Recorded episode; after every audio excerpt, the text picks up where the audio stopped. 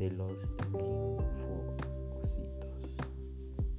Primero que todo, los linfocitos son células que circulan en la sangre y son parte del sistema inmunológico. Hay dos tipos principales de linfocitos. Las células T y B. Las células B producen anticuerpos, los cuales se unen y destruyen los virus o las bacterias invasoras.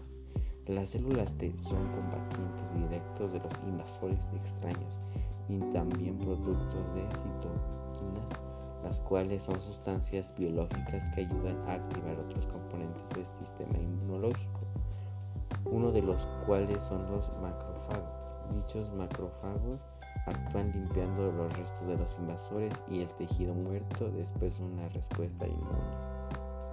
Los linfocitos B producen anticuerpos, proteínas, gamma globulinas, que reconocen sustancias extrañas, antígenos y se unen a ellas.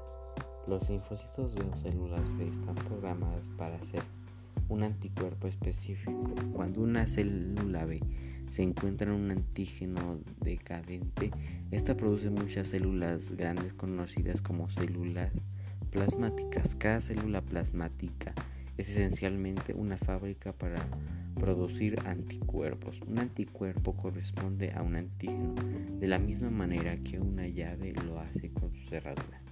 Simplemente que el anticuerpo y el antígeno se corresponden.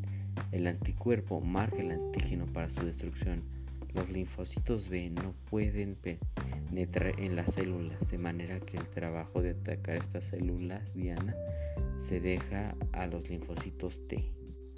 Los linfocitos T son células que están programadas para reconocer, responder a y a recordar antígenos. Los linfocitos T o células T contribuyen a la defensa inmunitaria de dos formas principales.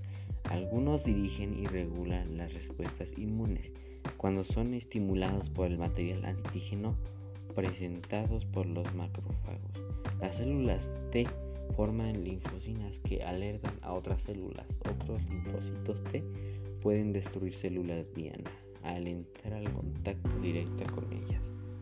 ¿Por qué la gente tiene linfocitos altos? Algunas de las causas básicamente es del conteo elevado de linfocitos. Son enfermedades como la gripe, tuberculosis, paperas, la varicela, tosferina, brucelosis, herpes simple o rubiola.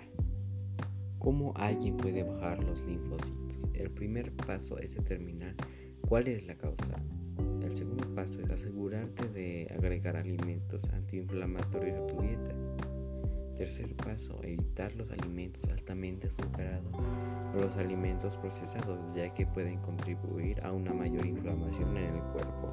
Aumenta la ingesta de alimentos con vitamina C, incluidas las frutas cítricas, los pimientos y el brócoli. Quinto paso, dale un descanso a tu cuerpo y asegúrate de que estás durmiendo lo suficiente.